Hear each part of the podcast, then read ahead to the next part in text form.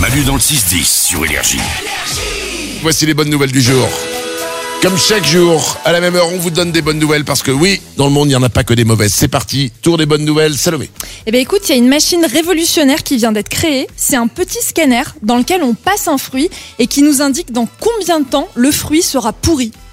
Bah, sinon, tu le regardes et à un moment, il- quand tu vois qu'il est... Alors quand c'est chez toi et que tu regardes une tomate, oui, tu sais à peu près si elle tire la gueule ou pas. Mais là, le but, c'est de lutter contre le gaspillage alimentaire dans les grandes surfaces.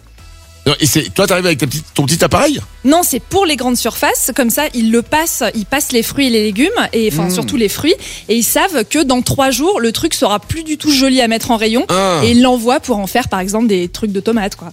Des trucs de tomates. des soupes, des.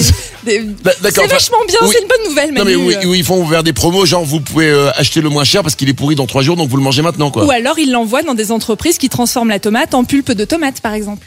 Ah. Ouais, mais ce sera de la pub de tomates pourries.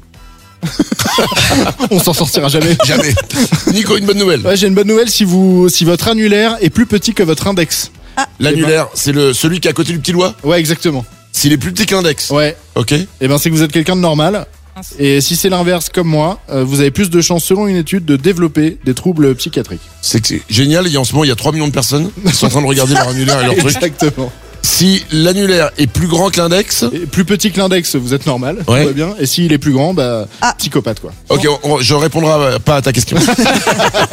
Oups. Une bonne nouvelle, euh, Salomé. Ni- Lorenza, pardon. Euh, J'ai une bonne nouvelle pour les célibataires. Si vous êtes un peu tristoun à l'approche de la Saint-Valentin, il existe la journée des célibataires.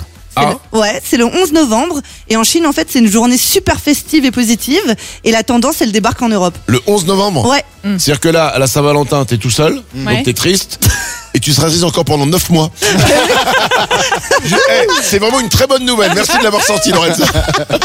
La prochaine fois, donne-la le 10 novembre. Manu dans le 6-10. J'écoute Manu, Lorenza, Nico, Salomé pour oublier les contrariétés. sur énergie. énergie.